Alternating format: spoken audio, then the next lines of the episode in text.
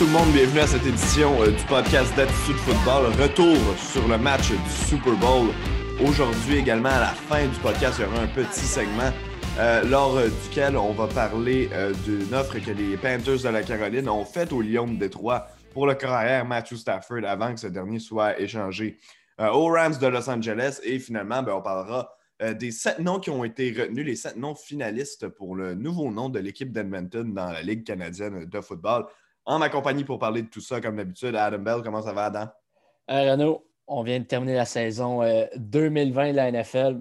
Ça va super bien. Le Super Bowl n'était pas le plus palpitant, mais ça reste. Euh, Brady en a gagné une autre bague. Ouais, ben écoute, justement, toi, en fan des Patriots, tu as regardé ce match-là. Effectivement, c'était pas nécessairement, au point de vue football, le match le plus spectaculaire. Tu as écrit un article pendant hier matin, si je ne me trompe pas, ou lundi matin, qui s'intitulait pas, un match serré, mais un match tout de même historique. Qu'est-ce que tu as retenu de ce, match-là entre les Chiefs et les Buccaneers? Bah, premièrement, Tom Brady, euh, il a gagné un tiers des Super Bowls du 21e siècle. C'est quand même exceptionnel. Euh, le, match en tant que tel, c'est tous les indicateurs pointent en faveur des Buccaneers, sauf un, c'était Patrick Mahomes. C'est la seule raison pourquoi tu pensais, ou que n'importe qui pensait que les Chiefs allaient gagner, c'est Patrick Mahomes. Mais on regarde l'avantage sur le terrain, on regarde la défensive, on regarde le fait que les Chiefs n'avaient pas d'O-line.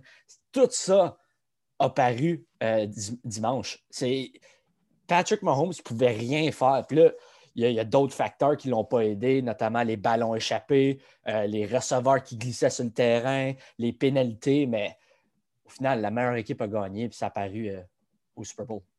Ouais, ben écoute, j'allais aller un peu dans le sens euh, dans lequel toi tu allais, ce qui allait euh, en faveur des Chiefs, c'était vraiment juste Patrick Mahomes, puis c'était quand même un argument euh, assez puissant pour renverser à lui seul l'opinion de certaines personnes, moi-même qui avais mis les, les Chiefs comme, comme champion du, du Super Bowl. oui, Pat Mahomes a fait ses erreurs, mais je veux dire aussi comme toi, c'est vraiment ce que son entourage a fait pendant le match qui le fait vraiment mal pareil. Sa ligne à l'attaque qui a été horrible. D'ailleurs, je ne sais pas si tu as vu la statistique, mais Patrick Mahomes qui a couru 495 verges derrière la ligne de mêlée pendant ce match-là. C'est incroyable. C'est pratiquement cinq terrains au grand complet pour lancer des ballons. Euh, on l'a vu lancer euh, des, ballons quand il était complètement à l'envers. Il avait l'air d'un joueur de troisième but au, au baseball. Euh, dans des positions pas possibles, envoyer le ballon directement dans les mains ou dans le visage, si tu veux, de, son de ses receveurs deux fois dans la zone début. Puis deux fois, les gars qui échappent les ballons, qui sont directement, là, comme je le dis, dans le grillage de leur, euh, de leur, euh, de leur casque. Complètement inacceptable comme, comme performance de certains de ces joueurs-là. Ouais, puis le pire, en parlant de la pression, c'est les Buccaneers, la majorité du temps, c'était une pression à 4 ou à 3 il était quand même capable de se rendre à Patrick Mahomes. ensuite, les Chiefs ont dû mettre, euh, rajouter un ailier rapproché dans la protection. Ils ont dû même garder le porteur de ballon dans la protection. ça n'a rien changé. Qu'est-ce que ça a permis? C'est que maintenant, les, demi-défensifs des Bucks pouvaient double team, euh, faire la double couverture sur tous les receveurs des Chiefs. C'était tu n'étais pas capable de ralentir. Shaq Barrett puis Jason Pierre-Paul, ça, vraiment, ça a tout changé la game. C'est tu peux rien faire si tous tes receveurs sont couverts. Puis partout, je, dis littéralement, les trois receveurs sur le terrain étaient, étaient en couverture double. C'était euh, une domination sur ce point de vue. Ouais, les options étaient complètement fermées. Je veux dire, comme, euh, comme toi, euh, ce que tu es en train de, dire à, ce niveau-là. Puis, tu sais, un gars comme Tyreek Hill, bon, je retire Travis Kelsey de, de cette équation-là parce qu'il a quand même connu un bon, un bon match statistiquement parlant, euh, même si euh, lui aussi a échappé quelques ballons. Euh, Tyreek Hill est probablement celui qui a déçu le plus de personnes. Fini le match avec 7 réceptions pour 73 verges. dans les faits, je pense qu'au début du quatrième quart, il y avait seulement 3 catchs.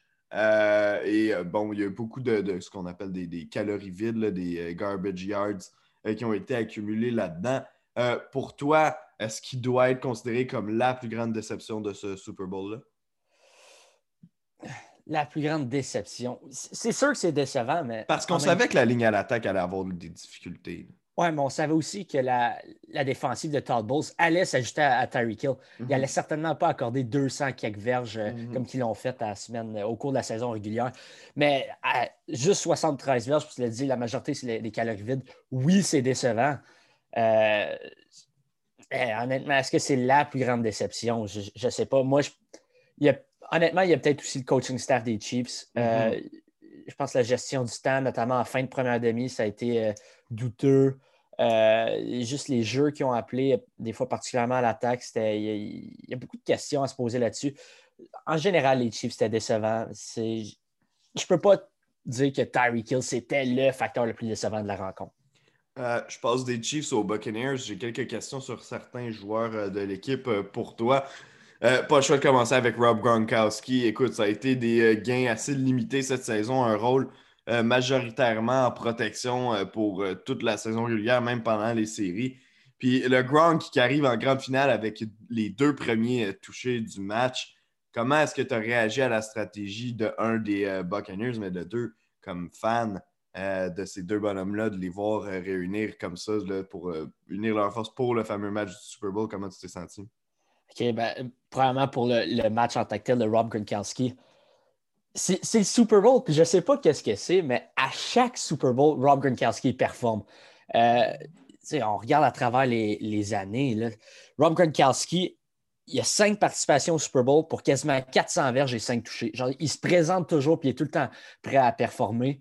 Euh, maintenant, en tant que fan des Patriotes, je te l'ai mentionné un peu avant, le podcast, mais en tant que fan des Patriots, on a tellement gagné, ils ont tellement gâté Brady puis Gronkowski que quand ils ont quitté pour Tampa Bay, on n'est pas frustré.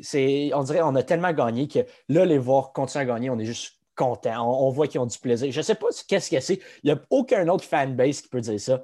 Mais c'était juste le fun à voir. Puis dès qu'on a vu que Brady euh, euh, le duo Brady et Gronkowski ont connecté dans la zone début. Puis maintenant, deuxième fois, on savait que le match était terminé. Je pense quand Gronkowski a ce genre de match-là, c'est terminé. On le savait. Euh, un autre joueur sur lequel euh, j'aimerais t'entendre qui a connu un gros match, qui avait eu une année sur le plan personnel peut-être euh, un peu difficile, Leonard Fournette, qui, qui, a été libéré par les Jaguars, on se rappelle, l'été dernier, avant le début de la saison a été pris euh, par les Buccaneers euh, dans une situation un peu inattendue. On se demandait qu'est-ce que ça allait donner. Finalement, en saison régulière, franchement, ça n'a pas donné grand-chose. Il y a quelques matchs où on se demandait pourquoi il était en uniforme.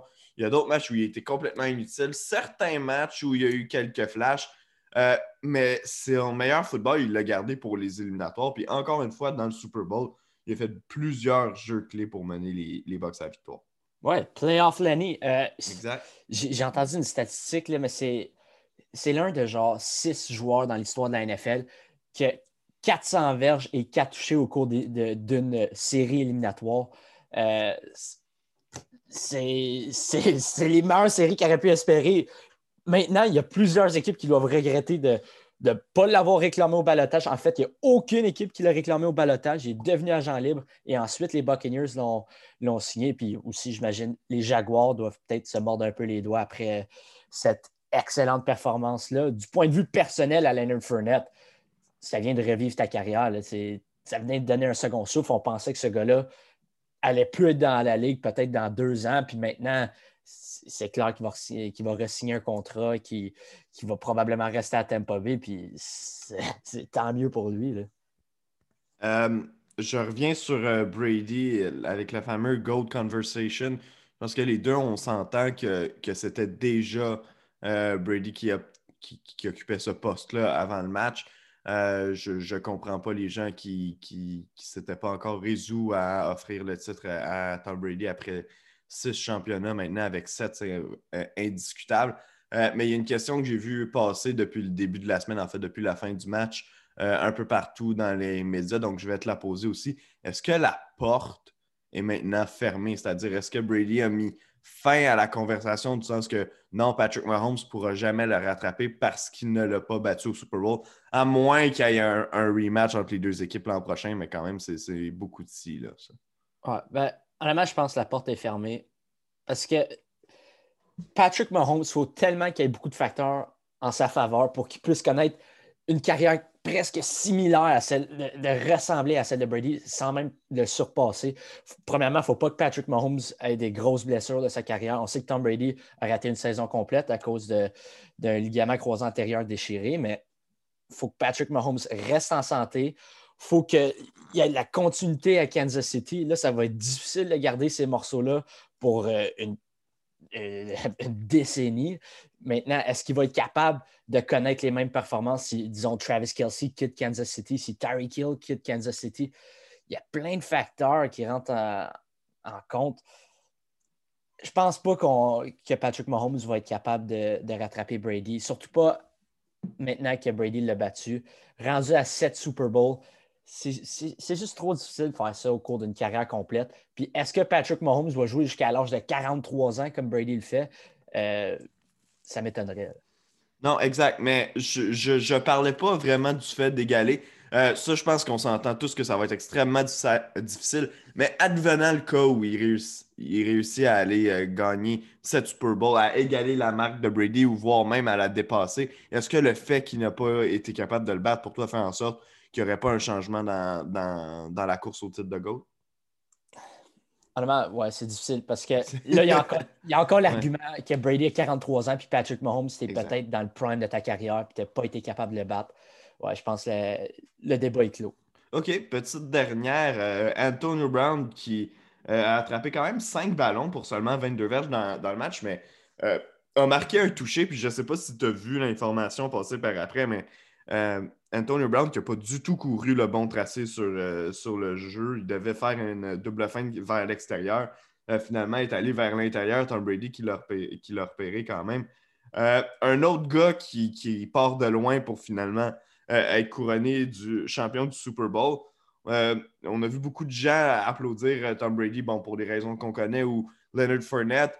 Euh, beaucoup de gens, par exemple, qui se sont un peu tais par rapport à, Antonio Brown parce qu'on connaît les raisons pour lesquelles il s'est retrouvé là, euh, qui ne sont pas des, raisons qui attirent la sympathie du public par rapport euh, à celle des deux autres joueurs. mais quand même, Antonio Brown qui finalement est champion du Super Bowl. Ouais, point de vue football, c'est une belle performance. je comprends qu'il n'y a pas beaucoup de verges, mais ils sont mhm. touchés. Euh, maintenant, il y, a, un, deuxième Super Bowl, si je ne me trompe pas. Je pense qu'en premier, c'était son année recrue avec les, Steelers, non? Non, ils ont perdu euh, contre les Packers à son année. Ah, OK. Bon, ben, c'est sa première bague du Super Bowl. Exact. Maintenant, tu sais, il, y a encore le facteur euh, hors du terrain qui. Moi, ça, ça, me tracasse un peu, là, mais bon, on va, ne on va pas en parler. C'est le, du point de vue simplement football, Antonio Brown vient probablement de, donner un second souffle, un peu à la, à la Leonard Fournette à sa carrière de la NFL. Maintenant, il y a encore une possibilité qu'Antonio Brown se retrouve à Guantanamo Bay l'année prochaine. Il reste à voir, mais il euh, faut vérifier ça. Mais bref, d'un point de vue football, belle performance d'Antonio Brown. Non, c'est ça. Puis, tu sais, euh, ces deux gars-là tombent, tombent, agent libre. J'ai vu un gars comme Mike Evans dire euh, publiquement qu'il serait prêt à prendre une réduction de salaire pour qu'il y ait un peu plus d'argent pour. Ben, il n'a pas nommé ces gars-là, mais on se doutait de, que c'est de eux qu'il ben, parlait. Chris Godwin aussi. Là. Ouais, euh, Chris Godwin. Ben, Chris Godwin, qui est agent libre d'ailleurs, qui sort de son contrat recru, si je ne me trompe pas, cette année. Euh, oui, tu voulais dire, je pensais que tu disais qu'avec Chris Godwin aussi voulait prendre une réduction de salaire, puis je je, comprenais pas où tu voulais amener, mais oui, ok, euh, je, comprends où tu veux aller. oui, exact. Donc, Chris Godwin qui s'ajoute à cette liste-là. Je serais surpris qu'on puisse garder les trois, mais c'est sûr et certain qu'un gars comme Fournette et, Brown, que je l'ai bien quand même dans une, dans une catégorie haute que, que Godwin, là, qui, qui est un produit de l'équipe qui a été développé au sein des, euh, des Buccaneers qui, finit son contrat recru. Euh, mais les deux autres, euh, c'est certain qu'il va avoir de l'intérêt au travers de la NFL pour, pour, pour, ces deux gars-là. Même Brown avec la controverse. Il y en avait eu de l'intérêt avant. Tu te rappelles que les Seahawks avaient été agressifs dans la course et même qu'il en avait parlé pendant tout l'été. Russell Wilson voulait jouer avec Tom Brady. Puis Russell Wilson, qui vient de dire qu'il aimerait avoir un peu plus de pouvoir sur le, le, contrôle de l'alignement des, des Seahawks, c'était hier. Donc, euh, euh, si lui veut essayer d'amener euh, Antonio Brown à Seattle, ça pourrait être plaisant. Ben, d'ailleurs, si tu veux, on n'en a pas parlé avant, mais on pourrait commenter cette affaire-là si, tu le veux bien, maintenant qu'on a, qu'on a terminé avec le Super Bowl. Je ne sais pas si tu as vu exactement l'information dont je parle de Russell Wilson qui a indiqué qu'il était tanné de se faire frapper à cause que sa ligne à l'attaque faisait dur. C'est vrai que depuis qu'il est dans la NFL, il y a des mauvaises lignes à l'attaque. C'est le carrière qui a subi le plus de, de sacs du corps depuis 2012, donc depuis qu'il est en poste, avec 394. Qu'est-ce que tu as pensé des propos de, toute cette situation-là entourant Russell Wilson? Ben, c'est quelque chose qu'on voit souvent dans la NBA. Maintenant, dans la NFL, c'est ça, arrive pratiquement jamais.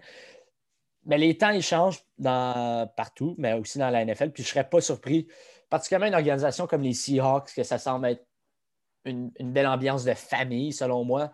Euh, je ne serais pas surpris qu'ils donnent un, certain pouvoir à, Russell Wilson pour avoir son mot à dire. Maintenant, est-ce que c'est lui qui va coller les shots? Bien sûr que non. Mais c'est clair que si tu veux, disons que tu es l'organisation des Seahawks, si tu veux que Russell Wilson reste là pour le restant de sa carrière, à un moment donné, il faut que tu lui donnes un, certain pouvoir pour qu'il aille chercher peut-être des joueurs de ligne offensive. Peut-être, ben là, les receveurs, je pense que c'est correct, mais surtout des joueurs de ligne offensive. Euh, je ne suis pas contre l'idée. Moi, je pense que c'est quand même une belle initiative euh, si ça se passe. Euh, ouais, bon, ben écoute, bien d'accord avec ce que tu viens d'annoncer. Moi, je suis, je suis de ton côté, puis je commence à me poser des questions parce qu'au début du week-end, samedi, en fait, si je ne me trompe pas, c'était Ian Rapoport, peut-être que c'était Adam Schefter d'ESPN, peu importe. un informateur a, laissé couler l'information selon laquelle il y aurait des équipes qui appellent à Seattle pour s'informer de la disponibilité de Russell Wilson et euh, que l'équipe tout simplement euh, répondrait non à ces réponses-là parce qu'elle n'est pas intéressée à le faire. Euh, si si l'information venait vraiment de l'équipe, je ne vois pas pourquoi elle aurait, euh, elle aurait leaké, comme on dit, cette information-là à un informateur. Moi, je, serais, je suis convaincu euh, que c'est le clan de Russell Wilson qui a fait savoir cette information-là afin de faire brasser les choses parce que si lui n'obtient pas le fameux pouvoir qu'il souhaite, je ne serais pas surpris qu'éventuellement il demande à quitter l'organisation de Seattle euh, comme tu dis, ce gars-là, visiblement, aimerait ça jouer tard dans sa carrière. Euh, un peu comme Tom Brady a déjà dit qu'il voudrait jouer jusqu'à 45 ans. C'est un gars qui a investi énormément d'argent dans son corps, dans l'entretien de son corps. Euh, donc, veut jouer sur le long terme. Puis je pense que s'il se rend compte que si l'équipe de Seattle n'est pas prête à faire le long run avec lui, je pense qu'il est conscient que ça pourrait se passer ailleurs. Oui, mais on le voit un peu avec Aaron Rodgers qu'Aaron Rodgers semble être frustré du fait qu'on lui a pas donné d'aide. De Sean Watson? Euh, oui, ben de Sean Watson, mais aussi Aaron Rodgers, on parlait le mhm. dernier repêchage. Ouais. Qui voulait peut-être un receveur, puis finalement, ils sont allés chercher Jordan Love. Clairement, Rodgers était frustré avec la situation. Euh, maintenant, euh, Russell Wilson, ouais, c'est clair, c'est lui.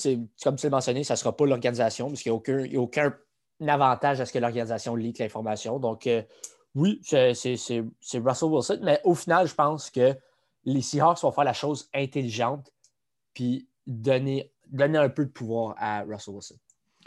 Euh, parfait. Merci beaucoup, euh, Adam, pour euh, cette, cette petite précision. Autre chose dont on voulait parler, il y a eu la transaction Matthew Stafford. On a eu déjà l'occasion d'en parler dans un podcast précédent.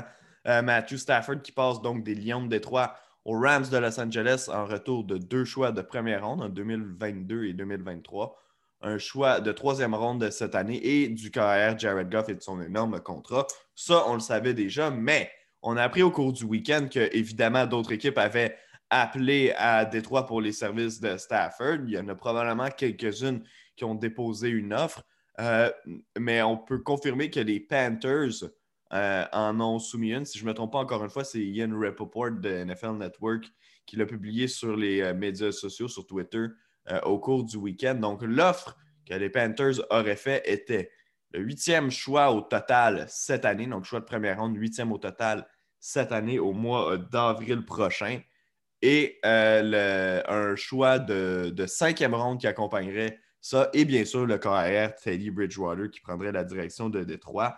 Euh, on en a discuté par texto brièvement hier. Je pense que les deux, on était d'accord pour dire que les Lions ont fait le bon choix en prenant l'offre des Rams plutôt que celle des euh, Panthers de la Caroline.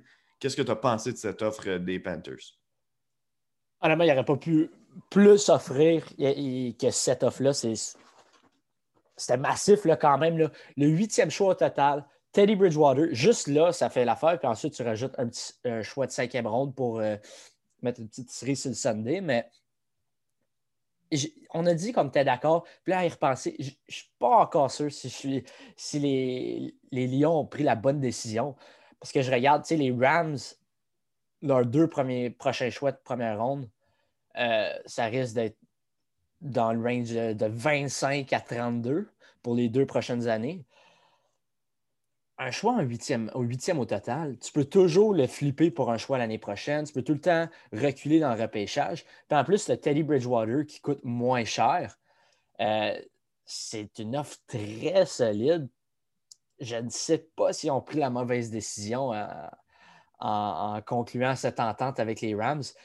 Qu'est-ce que je sais, c'est que l'organisation des Lions aime vraiment euh, Jared Goff. En fait, euh, Brad Holmes, c'est un ancien de, l'organisation des Rams. Donc, c'est lui qui a repêché, il, faisait partie de l'administration qui a repêché Jared Goff. Donc, il est clairement en amour avec ce corps arrière-là. Donc, euh, si tu es en amour avec un corps arrière comme ça, je ne peux pas les blâmer, mais au final, je pense que Teddy Bridgewater, avec un contrat qui coûte moins cher, ça aurait peut-être été une meilleure décision. Ouais, euh, bien d'accord avec toi. Puis écoute, pour moi, ils ont pris la, bonne décision euh, en prenant le choix des Rams. J'aime beaucoup mieux la, quantité de choix présentement avec l'aliment que les Lions ont, qui vont devoir reconstruire.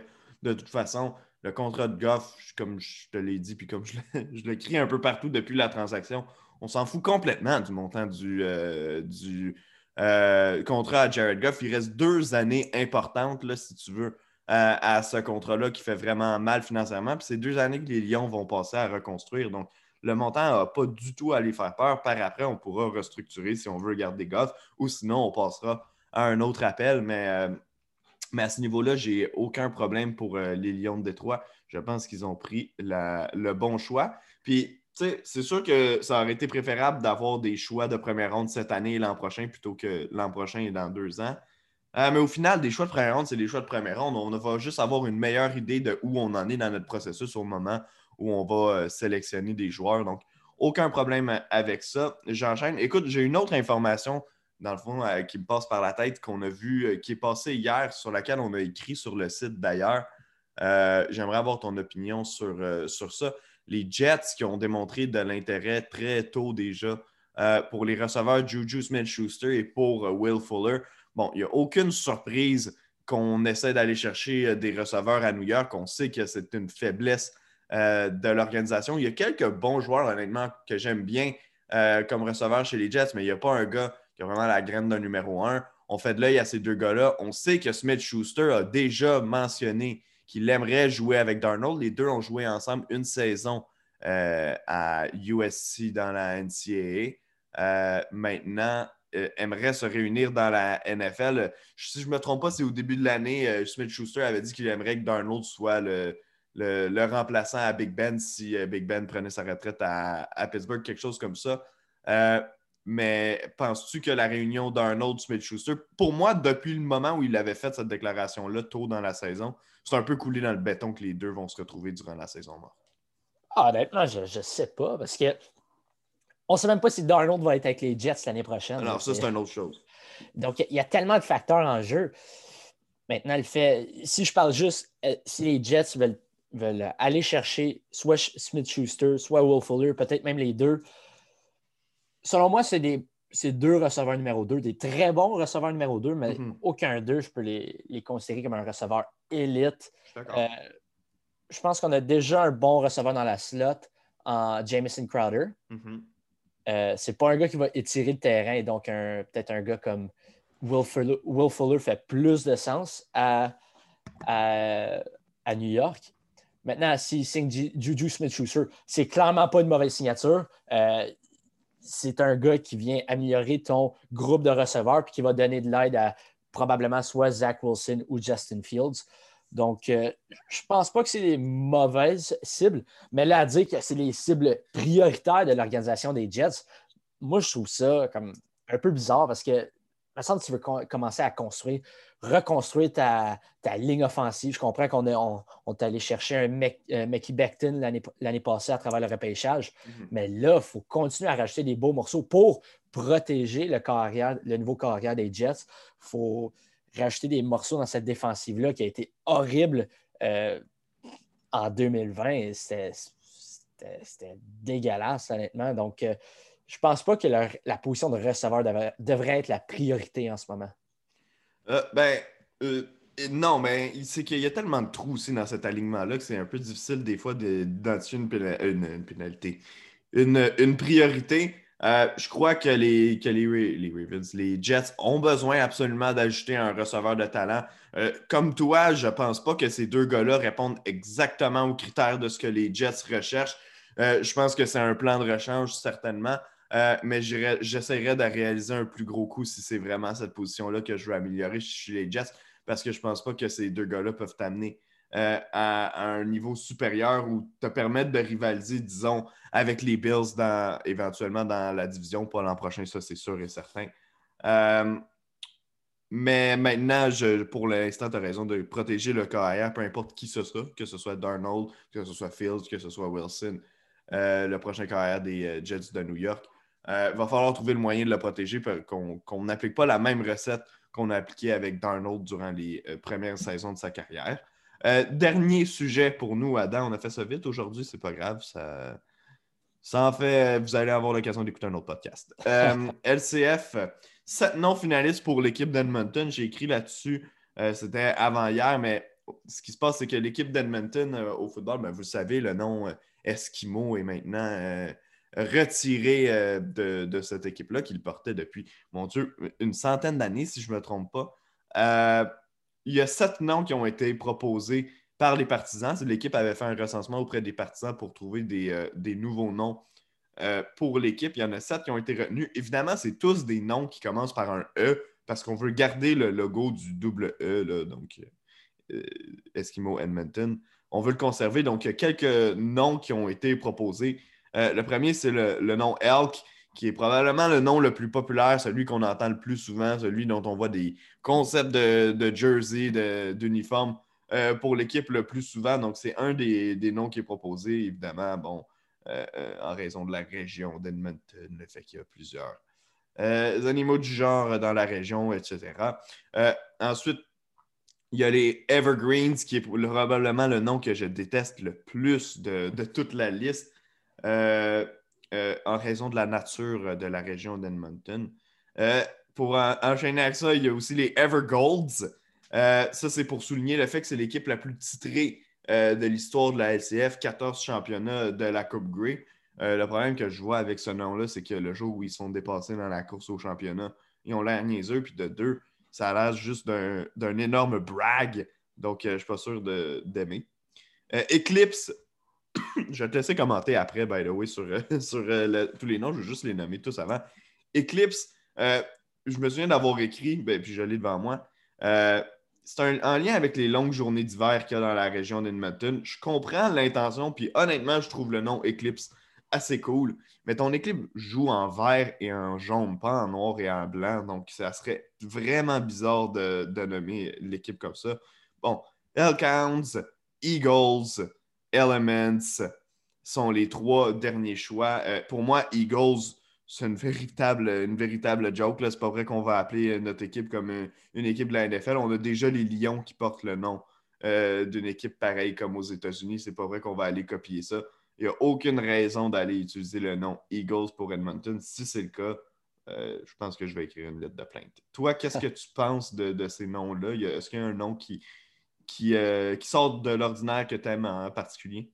OK, ben, je vais commencer avec ceux que j'aime pas. Je suis avec toi, Eagles. Euh, enlève-moi ça de là. Ça, c'est tellement pas original, puis il y a déjà une équipe de la NFL qui a ça.